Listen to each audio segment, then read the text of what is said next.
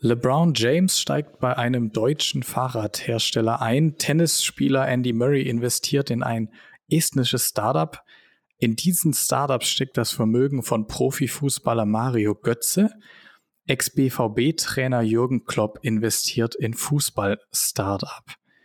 Man könnte ewig weiter Überschriften vorlesen, denn die Investments sogenannter Promis werden von der Presse immer gern beleuchtet. Wir fragen uns, was zeichnet denn einen wirklich guten Startup-Investoren aus? Der gute Ruf, der richtige Riecher? Freut man sich als Gründerin oder Gründer vor allem über viel Publicity? Und was heißt es, wenn immer mehr wohlbekannte Namen nach Startups suchen? Müssen sich nun Family Offices und Unternehmerfamilien mit den Jürgen Klopps und Mario Götzes der Welt messen? Also unternehmerisch und nicht sportlich. All das werden wir heute besprechen und damit, meine sehr verehrten Damen und Herren, ein herzliches Willkommen zu einer weiteren Folge von Wir reden mit, dem Podcast des Wir Magazins, einer Publikation aus der Verlagsgruppe der Frankfurter Allgemeinen Zeitung.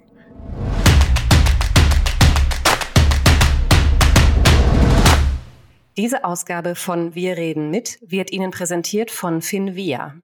Finvia, Family Office weitergedacht.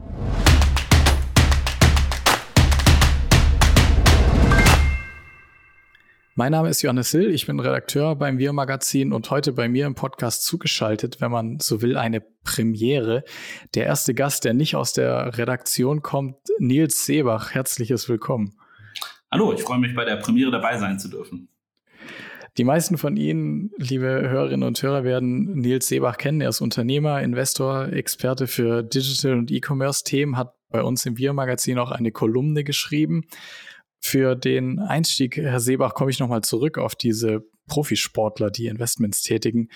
Aus Ihrer Erfahrung als Gründer und Investor, wie muss man solche Promi-Investments einschätzen? Sind das Gesellschafter, die an Bord kommen, die wirklich einen Mehrwert liefern können? Oder wird das, wie ich es ja auch mache, im Moment aufgebauscht weil das eben berühmte Personen sind. Ich glaube, man muss das ähm, als Gründer einmal hinterfragen, wenn ich mir so jemand mit in meinen Cap-Table hole, ist das tatsächlich ein nachhaltiger weiterer Erfolg für mein Unternehmen oder ist das sozusagen ein PR-Strohfeuer, das dann einmal hell brennt, das mir vielleicht einmal äh, viele Kunden oder ähm, eine bestimmte Aufmerksamkeit garantiert? Oder äh, ist es wirklich eine Sache, die da nachhaltig äh, damit reinspielt? Und da habe ich ähm, meine Sorgen, ob das denn nun wirklich so eintritt. Also ich denke, es ist meistens eher ein kurzes PR-Feuerwerk, weil ich immer auch darüber nachdenke und sage, naja, was, was ist denn das Rückwärtsargument? Also wenn ich als erfolgreicher Unternehmer, kann ich denn einfach auf einmal Profifußballer werden? Nein, weil mir fehlen da wahrscheinlich das Talent, das Wissen und die Fähigkeit, Profi, äh, ja, Sportler zu werden. Äh, warum soll es also mit denen besonders gut als Investoren klappen? Also ich bin da sehr pessimistisch aufgestellt ähm, und denke, das ist meistens nur ein ganz, ganz kurzes PR-Feuerwerk, das dann auch wieder sehr schnell verpufft. Mhm. Können wir uns natürlich generell die Frage stellen, welche Qualitäten der Investoren schätzen denn die Startup-Gründerinnen und Gründer heutzutage? Ähm, die These, dass es nur um Geld geht, ich denke, die können wir endgültig äh, begraben. Wenn man jetzt äh, aus, aus Gründerinnen, aus Startup-Sicht einen perfekten Investor bauen könnte, was bringt der mit? Ich glaube, der perfekte Investor ist eigentlich, ähm, hat so eine Oma- und Opa-Rolle. Ja, ist immer, immer da, wenn, äh, wenn man ihn braucht und ist ansonsten still. Ja, das ist äh, sozusagen, glaube ich, ähm, immer eine, eine ganz ähm, gute Beschreibung dafür, was man eigentlich als Gründer wirklich benötigt. Man braucht natürlich einerseits das Kapital, um bestimmte Aspekte zu machen. Andererseits ähm, ist es für ein Unternehmen immer wichtig, Kredibilität aufzubauen und das mit Kunden zu verknüpfen. Also ein Investor, der nicht nur Geld reingibt, sondern auch Kundenbeziehungen liefern kann und einem Kredibilität gibt im Markt, das sind, glaube ich, so die Traumvoraussetzungen, ähm, die man in so einem Dreiklang haben kann. Wenn äh, der Investor dann auch noch den Unternehmer relativ autark machen lässt, ja, innerhalb von bestimmten vorher vereinbarten Leitplanken, dann hat man da, glaube ich, ein, äh, eine ganz tolle Person ähm, oder Persönlichkeit oder ähm, ähm, ein Investor, mit dem man arbeiten kann. Schauen wir auf Eine Investorengruppe, die wir mit unserem Magazin ja oft behandeln, über die wir auch schon im Interview, was im Printmagazin rausgekommen ist, gesprochen haben, die Single Family Offices. Wenn Sie sich anschauen oder das äh, retrospektiv betrachten, was Sie gerade gesagt haben, welche Qualitäten geschätzt werden, wie schlagen sich denn die Family Offices im Vergleich zu anderen Investoren, wenn wir auf diese Qualitäten schauen, die Sie gerade angesprochen haben? Ich glaube, die Single-Family-Offices, auch aus meiner Erfahrung raus, haben meistens sehr ähm, professionelle Investment-Manager-Strukturen. Also da ist man meist deutlich weiter, als wenn es der Principal selber ist, der dort investiert oder wenn es ähm, sozusagen aus einem Unternehmen heraus passiert, das versucht mit einem Investment ähm, die operativen Tätigkeiten zu verknüpfen. Also ein Single-Family-Office mit einem ähm, ja, wirklich äh, professionellen Ansatz und professionellen Investmentstrukturen ähm, weiß erstmal überhaupt, wie man mit so einem Investment umgehen kann und äh, kann dann auch diesen Dreiklang, den ich vorher beschrieben habe, generieren, weil da auch wirklich Leute sind, die Zeit dafür haben. Ähm, das ist immer eine, eine Komponente, die oft unterschätzt wird. Ähm, die Leute, die normalerweise investieren, ähm, und da sind wir auch wieder bei den, bei den Sportlern, wie viel Zeit hätten die denn wirklich, sich um das Investment zu kümmern? Und da ist natürlich ein Single-Family-Office mit den entsprechenden Strukturen sehr gut, weil man einfach ähm, mit ähm, in diese Strukturen aufgenommen wird und dort auch schon klar ist, was kann man erwarten. Man kann das vor dem Investment besprechen ähm, gemeinsam und hat dann auch ähm, reguläre äh, Catch-ups, Calls, ähm, Gespräche, wo dann auch geguckt wird, okay, liefern denn beide Seiten, was sie hier am Anfang ähm, versprochen haben. Auch das finde ich ist ein großer Vorteil, um ähm, wirklich ähm, gut und professionell miteinander arbeiten zu können. Man muss aber auch gucken, sind diese Single-Family Offices, äh, Offices daran gewöhnt, ähm, in dem Sektor Investment zu machen. Wenn das hier zum Beispiel Leute sind, die ähm, prinzipiell in, ähm, weiß nicht, in Aktien investiert haben oder prinzipiell in äh, Real Estate investiert haben, können die eigentlich überhaupt mit so einem Startup, mit einem neuen Unternehmen umgehen? Ähm, verstehen die, welche Messlatten man da eigentlich anlegen muss und wie kann man da reingehen? Ähm, um damit reinzukommen. Darauf muss man immer achten, aber man hat erstmal schon mal professionelle Strukturen, mit denen man arbeiten kann.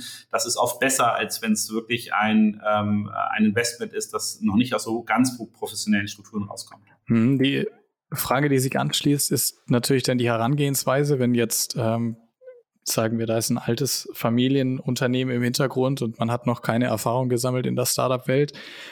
Wo wäre Ihrer Meinung nach äh, der richtige Anknüpfungspunkt? Sollte man, ich weiß nicht, als LP in einem Fonds agieren oder erstmal in einem VC-Dachfonds ein Gespür dafür entwickeln?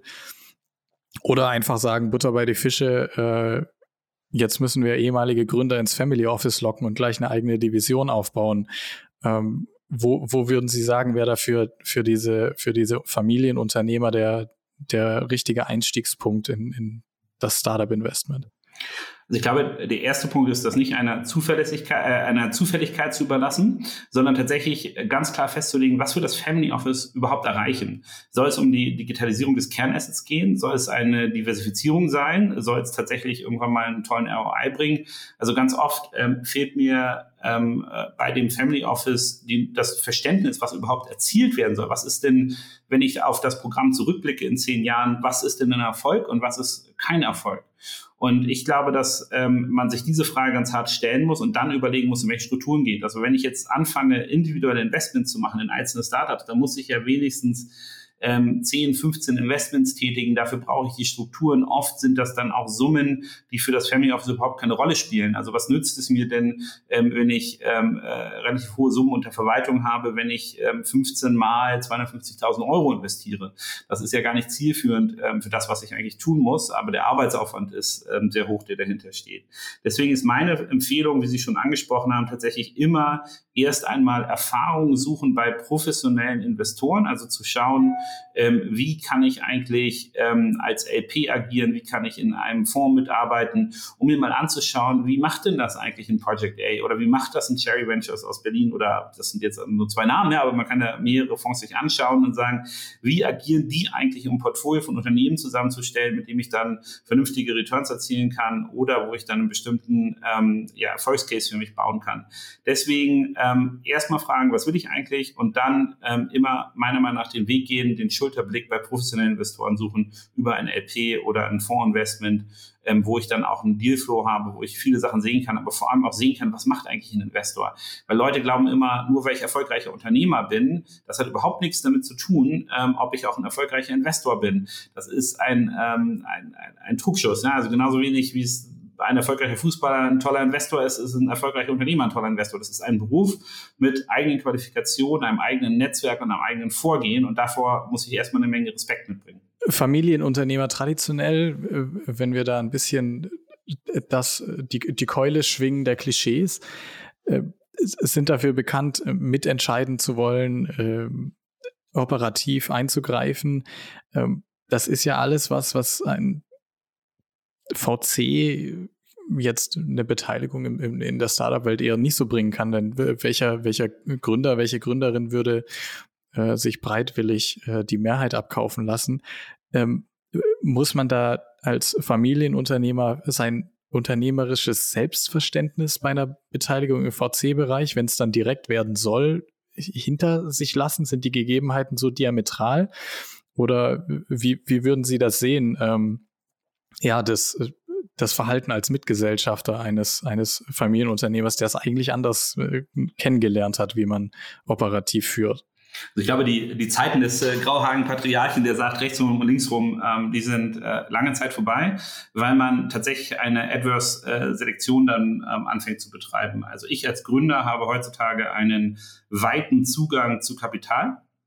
Ähm, das bedeutet, ich kann mir erstmal, ähm, wenn ich ein gutes Unternehmen aufgebaut habe, aussuchen, wie ich dort eigentlich mit reinnehme. Und wenn ich merke, dass dort jemand ist, der mir ähm, disproportional viel in mein Tagesgeschäft reinredet, ähm, dann würde ich ähm, das Geld nur von dieser Person nehmen in einem Notfall. Also wenn ich sowieso ein schlechtes Unternehmen habe, wenn ich kein nirgendwo anders Geld herbekomme. Also ich glaube, wenn man so ein Verhalten an den Tag legt, dann wird die ganze Strategie absolut nicht funktionieren, weil Geld und Investments heutzutage eine Commodity geworden sind. Es gibt so viele Fonds, es gibt ähm, so viele Quellen über ähm, äh, über die man Kapital beziehen kann, dass man, ähm, glaube ich, nicht mehr mit dieser Anspruchshaltung reingehen kann, sondern es ist immer ein Dialog mit dem jeweiligen Gründer oder Gründerin, wie ich denn ähm, zusammenarbeiten möchte.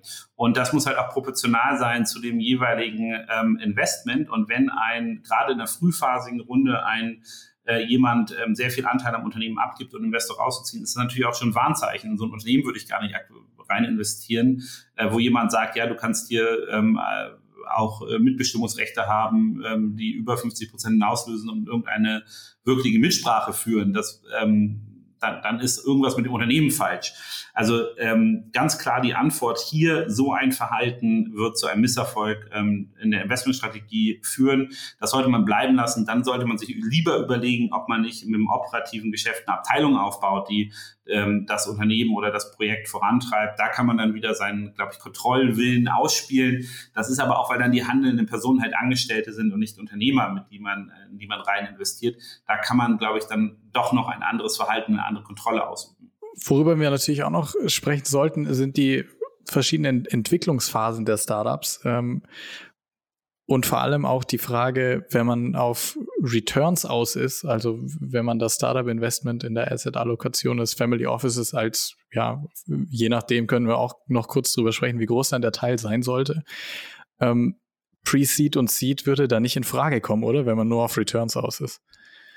Es gibt einen ganz äh, interessanten Report der Kaufman Foundation. Das ist eine Stiftung aus den USA, die seit ähm, mittlerweile 30 Jahren im VC-Bereich investiert sind und diese Asset Class hat negative Returns. Also ich kann es keinem empfehlen, in diese äh, Asset Class zu investieren, außer man hat einen ähm, besonderen Zugang zu besonderen Fonds. Also wenn man irgendwie ähm, äh, Daglione kennt und ähm, permanent in Sequoia investieren kann, dann sicherlich. Ansonsten sollte man das lieber bleiben lassen und ähm, und äh, diese Asset Class nicht wählen. Das ist aufwendig, das ist risikoreich und ähm, der Report der Kaufmann Foundation hat gezeigt, dass man, wenn man quer durch die Industrie investiert, einen negativen Return bekommt. Also daher, ähm, das ist nur eine Sache, die muss man wirklich wollen. Man muss sich die genau überlegen. Man muss die notwendigen Zugänge haben. Man braucht das richtige Personal, um das machen zu lassen.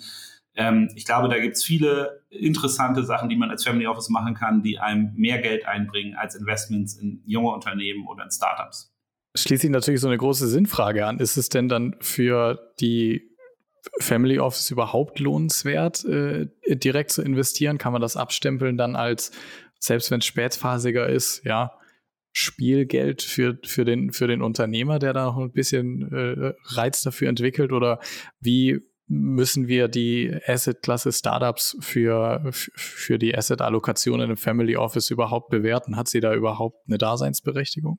Also ich glaube, man muss sich überlegen, ähm, und da komme ich wieder zu der, zu der Antwort vorhin zurück, ähm, man muss sich genau überlegen, was will ich eigentlich? Will ich bestimmtes Wissen aufgreifen? Möchte ich ähm, attraktiveres Personal an mich binden können? Möchte ich mir eine Pipeline für zukünftige Akquisitionen für meinen Hauptasset anlegen? Also man muss sich genau überlegen, was man will. Als eine reine Asset Allocation in eine Asset Class ähm, finde ich das nicht sinnhaft und ähm, würde das auch fairerweise nicht tun. Da kann man, wenn man möchte, ein LP-Programm auflegen, wo man aber auch genau hinschauen muss, ähm, welchen Zugang habe ich denn zu VC-Fonds, sind da nicht vielleicht PI-Fonds ähm, äh, ja, ähm, äh, ertragsreicher, wenn ich dort reingehe. Also man muss sich genau überlegen, was man ähm, eigentlich erzielen möchte. Ich glaube, für 95 Prozent der Family Offices ist das nichts. Ähm, da macht das wenig bis gar keinen Sinn, außer man hat, wie gesagt, ähm, bestimmte Marktfaktoren oder Zugänge, die man ähm, die man nutzen kann, um dort ähm, besondere Returns zu erwirtschaften. Aber an sich ist es Quatsch, vor allem ein Direktinvestmentprogramm aufzubauen, ähm, ist sehr aufwendig, sehr teuer, man muss das Personal wählen, man steht im Wettbewerb zu den ganzen Berliner Kollegen, die sehr attraktive Packages für Investmentmanager machen. Also das ist äh, teuer, aufwendig, risikoreich und am Ende verdient man kein Geld. Ähm, ich würde also prinzipiell von Direktinvestments tatsächlich die Finger lassen, außer man hat einen ganz spezifischen Plan. Hm. Da würde ich gern äh, den Dreh schlagen zu Ihrer eigenen Investoren-Journey, denn äh, die meisten Zuhörerinnen und Zuhörer wissen, dass Sie ja selbst als Investor auch unterwegs sind. Wenn Sie so auf Ihre Journey zurückschauen, die, die letzten Jahre und auch den Ansatz, den Sie verfolgt haben, beziehungsweise noch verfolgen, was denken Sie, können andere Geldgeber aus der, ich nenne es mal die Nils Seebach Investment Story, ähm, lernen und was, äh, was sind die wichtigen ja, Sch Schlüsselargumente, Schlüsselpunkte, die Sie jetzt in den letzten Jahren als Investor äh, gelernt haben? Ja, aber das, was ich jetzt gesagt habe, musste ich leider Gottes selber sehr hart lernen. Also nur weil ich erfolgreicher Unternehmer bin, bin ich noch längst kein ähm, besonders guter ähm, Investor. Also man muss sich genau überlegen, warum investiere ich eigentlich und in welche Größenordnung von Deals investiere ich und welchen Zugang habe ich, den kein anderer hat. Das muss man sich genau überlegen. Und selbst wenn ich dann trotzdem mich dafür entscheide, Investor zu werden, was wir ja auch in, in vielen Fällen getan haben, dann muss ich mir auch überlegen, habe ich überhaupt die Strukturen, um das abzuliefern, was ich den Unternehmern versprochen habe. Also wenn ich jetzt in ein Unternehmen investiere und sage, guck mal, ihr kriegt nicht nur sozusagen mein Kapital, sondern auch ähm, meine Erfahrung aus der Digitalbranche und meine unternehmerische Erfahrung, habe ich denn Zeit, mit dem Unternehmen eng zusammenarbeiten zu können, um das überhaupt weiterzugeben? Habe ich überhaupt die Strukturen, um mir Reportings anzuschauen oder jemand anderen drauf schauen zu lassen? Habe ich ähm, die Fähigkeit, wenn die nächste Finanzierungsrunde, und das ist ja dann relativ äh, kurzfristig, alle sechs bis zwölf Monate eine neue Runde, möchte ich meine Prorata-Rechte wahrnehmen oder nicht? Lese ich mir die Dokumente durch, die da vielleicht einen Tag vom Notartermin an mich geschickt werden und versuche dort noch bessere Optimierungen für mich durchzuverhandeln? Ähm, oder, oder, oder. All diese Sachen, ähm, die habe ich mir nicht selber ganz bewusst klar gemacht, ähm, dass ich, dass ich dafür Zeit haben muss, um das machen zu können, oder Strukturen haben, äh, haben muss. Und wir haben dann, oder ich habe dann auch äh, gesagt, okay, wir investieren im Moment gar nicht mehr, bis wir nicht diese Strukturen geschaffen haben, bis wir nicht die Fähigkeit haben, ähm, tatsächlich ähm, diese äh, Investition so zu betreuen, wie wir ähm, das gerne hätten.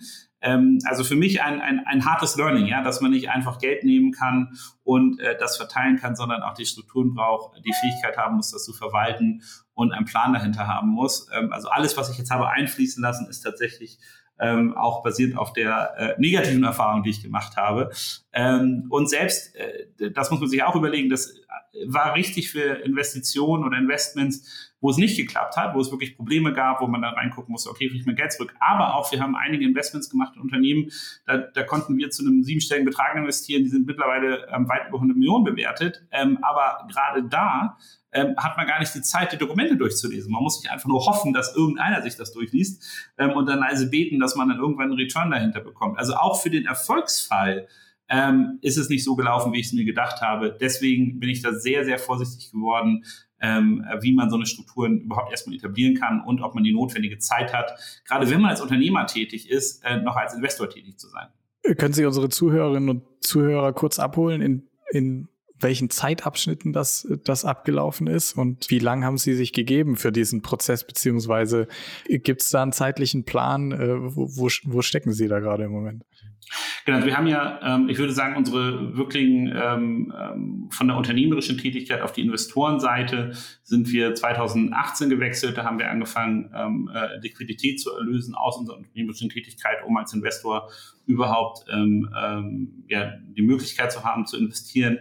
Wir haben dann von 18 bis 21, also drei Jahre lang verschiedene Investments getätigt und ähm, haben dann Ende 21 ähm, die Reißleine gezogen, gesagt, okay, no more, bis wir nicht ähm, wirklich ähm, Strukturen äh, geschaffen haben, die uns ermöglichen, unsere Rolle als ähm, Investor auch ähm, ähm, ja, ähm, mit der notwendigen Fähigkeit, ähm, äh, die voll einnehmen zu können.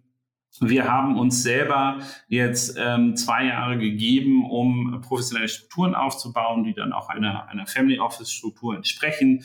Ähm, das betrifft dann, ähm, wie wahrscheinlich die, die Hörer, die ein Family Office haben, ähm, äh, nachvollziehen können. Ähm, das erfordert viel Gespräch mit Anwälten, äh, mit ähm, Steuerberatern, ähm, aber auch ähm, mit der Suche nach den richtigen Investmentmanagern, nach den richtigen Personen, die einen dann unterstützen können, diesen Prozess weiter auf- und auszubauen. Ähm, man muss ähm, sich als Familie überlegen, was will man eigentlich und ähm, ist sehr gut dokumentiert, dass wir da in einem Dreierbündnis unterwegs sind, der Tarek Müller, Alexander Graf und ich selber.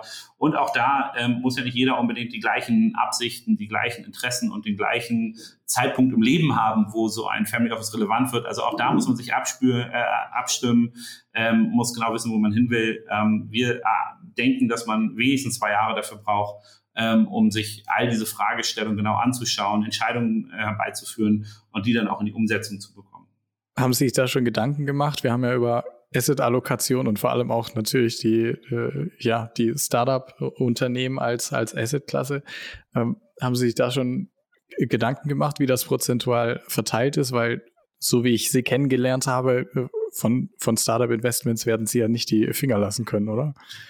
Ähm, ich glaube, ähm, ich habe mir jetzt als Ziel gesetzt, dass ich als Investor sozusagen wirklich eher in, äh, in äh, ähm, verschiedene ähm, LP Konstrukte mit reingehe, ähm, auch ganz andere Asset Classes wie, wie Real Estate oder auch ähm, einfach ähm, Aktienbesitz mir anschaue, also wirklich relativ langweilige Sachen und äh, meine Frau sagt immer, ich muss eigentlich zu den äh, anonymen Firmengründern gehen. Ähm, ich werde sicherlich eher äh, mit einer aktiven unternehmerischen Rolle ähm, absolut weiter weitere Unternehmen gründen oder auch weitere Unternehmen unterstützen. Ähm, mir macht auch die Arbeit in Beiräten und Aufsichtsräten sehr viel Spaß. Auch da kann man viel erleben, ohne dass man ähm, unbedingt am, direkt am Fahrersitz sitzen muss. Ähm, und ich glaube, so kann ich meine, meine Energie als Unternehmer ähm, in Bahnen lenken, die ich spannend finde. Das habe ich jetzt aber wirklich gelernt über diese ähm, äh, von 18 bis 21, dass ich ganz klar meine Rolle als Unternehmer von der des Investors absolut trenne und auch diese Strukturen trenne und ähm, als reiner Geldgeber für ähm, Startups nicht mehr in Frage komme. Zum Schluss, global betrachtet, gern äh, schauen wir in die, in die Glaskugel wenn Sie sich die VC-Landschaft in Deutschland anschauen, Herr Seebach, ähm, in welchen Dingen können wir von anderen globalen Marktplätzen lernen? Wo würden Sie sagen, haben wir Verbesserungsbedarf? Also ich glaube, die VC-Szene an sich hat ja, ist ja unglaublich angezogen. Ja? Also als ich angefangen habe, als Unternehmer tätig zu werden, da hatte man fast keine Funktion, man gehen konnte. Jetzt äh, sozusagen trifft man in jedem Berliner Kaffeehaus äh, 28 VCs, die einem Geld geben möchten. Ähm, also die Szene wurde massiv ähm, ähm auf und ausgebaut. Es kommt jetzt ja die Frage, ähm, welche ähm, Weiterfinanzierungsmöglichkeiten hat man? Also wenn man jetzt, weiß nicht, 100, 150 Millionen einsammeln muss, dann muss man äh, sicherlich immer noch nach London ähm, oder nach Amerika schauen, wie ich eigentlich ähm, dort ähm, äh, Kapital dann erhalte. Das bedeutet, die weiterführenden Finanzierungswege, wo man schon deutlich im Private Equity Bereich oder deutlich im, im, im 100 Millionen Plus Bereich ist, die sind in Deutschland noch nicht so ausgeprägt. Ich bin sicher, die Fonds werden kommen, wenn die größere ähm, Tickets raisen, dass das auch ähm, genauso ein, ähm, ein Finanzierungs- ähm, ähm, Konzept geben wird, wie auch in den, ähm, wie auch in den USA. Aber ähm, der Finanzmarkt ist trotzdem noch unterentwickelt. Wenn ich mir zum Beispiel Venture Debt angucke oder neue Arten ähm, von, ähm, von Finanzierung, die in den USA bereits praktiziert werden, die habe ich hier in Deutschland noch nicht. Also das wird alles ein, ein spannender Bereich, aber sicherlich auch ein Bereich, ähm, wo institutionelle Investoren ähm, sehr aktiv sind, wo man größere Summen allokieren muss. Ähm, und da spüre ich noch nicht, dass gerade ähm, Family Offices und ähm, ähm, äh, ja, institutionelle Geldgeber in Deutschland eine große Rolle spielen wollen oder können. Also wenn ich mir gerade so Versicherungen angucke oder Endowments oder andere Sachen, die in Amerika als LP sehr aktiv sind, sehr viel Geld in diesen Markt reinbringen, das spüre ich in Deutschland alles gerade noch nicht. Ne? Also das wirklich institutionelle Anfangen, diese äh, Spielarten für sich zu entdecken, wenn es gar nicht mehr so in dieser Risikoklasse VC ist, sondern wirklich schon weiterführende ähm, Finanzierung geht, in wirklich große Summen, die dort aufgebracht werden das ist sicherlich ein Bereich, der sich in den nächsten Jahren noch entwickeln wird. Ansonsten bin ich sehr optimistisch. Ähm, ich finde den ein, sozusagen Einbruch am Markt bei den Bewertungen und auch bei den, sagen wir mal, sehr verspielten Modellen oder Modellen, wo ich gar nicht einen richtigen Geschäftszweck hintersehe, der war jetzt erstmal notwendig. Wir können alle einmal ähm, Luft holen und uns diese Asset Class genau angucken, was für Unternehmen haben da eigentlich Bestand und ähm, können das dann gemeinsam weiter ausbauen. Aber ich bin da, ähm, ich möchte mal gar nicht auf Deutsch jammern, sondern bin extrem äh, positiv überrascht, wie gut diese VC-Welt ausgebaut wurde und bin jetzt gespannt, ähm, wie die äh, größeren Fonds oder wann die größeren Fonds auch in Deutschland kommen werden, die dann die Weiterfinanzierung von Grown-ups ähm, ermöglichen. Hm, Sie haben die Rolle von institutionellen Investoren angesprochen. Ich würde da gerne noch mal näher drauf eingehen. Wie kann man denen denn das VC-Investment schmackhaft machen, dass die sich auch äh, trauen, sage ich mal, in so eine, so eine Assetklasse zu investieren. Da wird natürlich immer gesagt, ja, da ist großes Risiko da. Und selbst wenn man in einen Fonds investiert, äh, muss man auch noch einen gewissen prozentualen, äh, ja, einen, einen, einen Niedergang des, des, des Geldes sozusagen äh, betrachten. Ist ein Dachfondsstruktur sowas, was da helfen könnte, den Institutionellen in, in VC reinzukommen? Oder äh, wie würde deren Weg aussehen hin zu äh, Startups, ähm, wenn man sagen würde, okay, die schauen sich Startups an, die jetzt vielleicht noch nicht ganz ausgereift sind?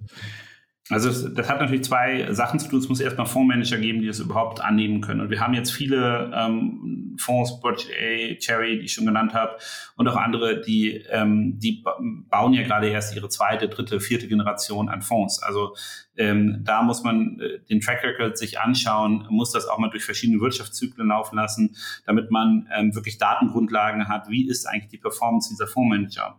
Wenn das gegeben ist, was ja ein Automatismus ist in den nächsten Jahren, dass die immer weitere größere Fonds ähm, ähm, aufbauen und, und, und raisen, dann habe ich natürlich auch einen ganz anderen Datenvolumen und äh, Zuverlässigkeit in Track Record dieser Manager, um mein Geld dorthin zu allokieren.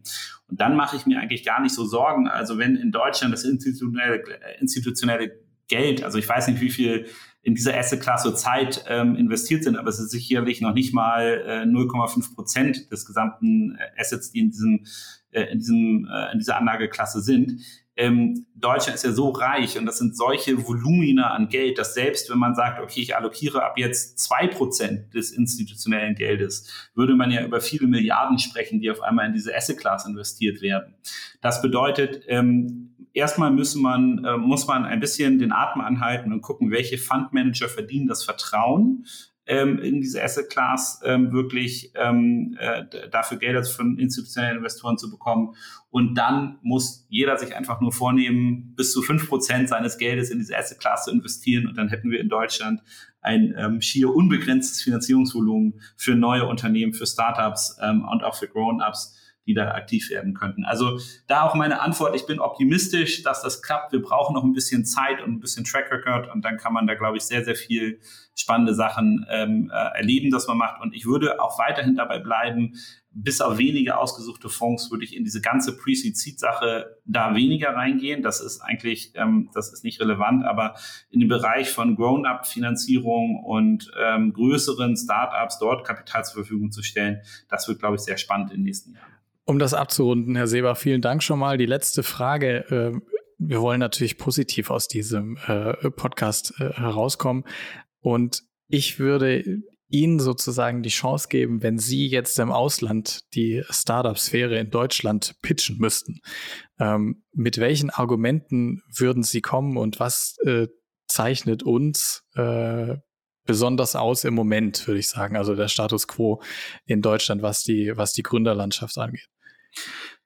Also ich persönlich glaube ganz fest daran, dass die nächste Revolution, die wir erleben werden, also ich bin ja selber ein, ein Unternehmer aus dem Softwarebereich. Das bedeutet, für mich hatte es eine Relevanz, wie kann man eigentlich Software schreiben äh, und, und programmieren in der Zukunft ähm, und da, wo auch meiner Meinung nach die meisten Investitionen hergeben, werden wir erleben, wie unser reales Leben mit Software und Hardware verknüpft wird. Also wenn ich so mich in einem Raum hier umschaue, ja, sind die meisten, also das Klügste, was ich habe, ist wahrscheinlich der Rasenmäherroboter draußen, also wo Hardware ähm, durch Software ausgesteuert wird. Und Deutschland ist ein Land der Ingenieure, der Maschinenbauer, also Leute, die wirklich Maschinen noch bauen können. Ja, also das ist ja eine, eine äh, dieser ganze Maschinenbaubereich des deutschen Mittelstandes, die Ausbildungswege, die wir dafür haben. Das ist sehr zukunftsträchtig. Und wenn ich das richtig verknüpfe mit Software und Softwareprogrammierung und den Rechenleistungen, die ich jetzt habe, dann kann man da sein ganzes Leben mit neu denken. Man kann ähm, schauen, wie funktioniert das eigentlich, dass ich ähm, beim Tesla sozusagen vielleicht ähm, nicht so gute Hardware habe, aber auf jeden Fall die beste Software der Welt für autonomes Fahren und für Automobile, dann ähm, sehe ich Deutschlands Chance da, diese exzellente Hardware mit Software zu verknüpfen. Und da werden ganz, ganz viele spannende Firmen entstehen. Und da wird das deutsche Wissen rund um Ingenieurtätigkeiten und um den Maschinenbau äh, eine ganz andere Relevanz haben. Also auch da bin ich mega positiv gespannt ähm, ähm, gestimmt und glaube, dass dort riesige Chancen liegen und dass das auch eher so dem deutschen äh, Mojo entspricht als Marketingkonzepte, die B2C-seitig angelegt sind aus den USA. Da sind die Deutschen einfach nicht ähm, äh, Marketing äh, und Sales ähm, ähm, äh, sozusagen geneigt, um sowas zu bauen. Wenn es jetzt aber darum geht, äh, Robotics und den Bereich Maschinenbau mit Software zu verknüpfen, da haben wir wieder eine Chance, wirklich ganz vorne mitzuspielen. Und ähm, ja, das ist ein Bereich, den ich als sehr interessant erachte. Und auch ein Bereich, in dem natürlich viele von unseren Familienunternehmen, die zu unseren Leserinnen und Lesern gehören, unterwegs sind. Ähm, was ja auch für, für Langfristigkeit der Geschäftsmodelle und auch die, die Innovation, die Sie auf den Weg gebracht haben, spricht. Herr Seebach, äh, vielen Dank für Ihre Zeit und den äh, meinungsstarken Auftritt äh, bei uns im Podcast. Vielen Dank, hat mich sehr gefreut und ähm, ja, vielen Dank für den netten Austausch. Wenn Sie, meine äh, sehr verehrten Damen und Herren, mehr von Herrn Seebach lesen möchten, verweise ich natürlich gerne auf seinen LinkedIn-Kanal, auf dem er regelmäßig Meinungsbeiträge und Einblicke postet. Und bei uns auf wirmagazin.de finden Sie zum Beispiel auf der Themenseite Direktinvestments viele Artikel zu den aktuellen Deals, die Familienunternehmen oder auch Family Offices in letzter Zeit eingefädelt haben. So viel zu dieser Ausgabe von Wir reden mit, dem Podcast des Wir Magazins. Ich freue mich, wenn Sie auch das nächste Mal wieder einschalten. Bis dahin.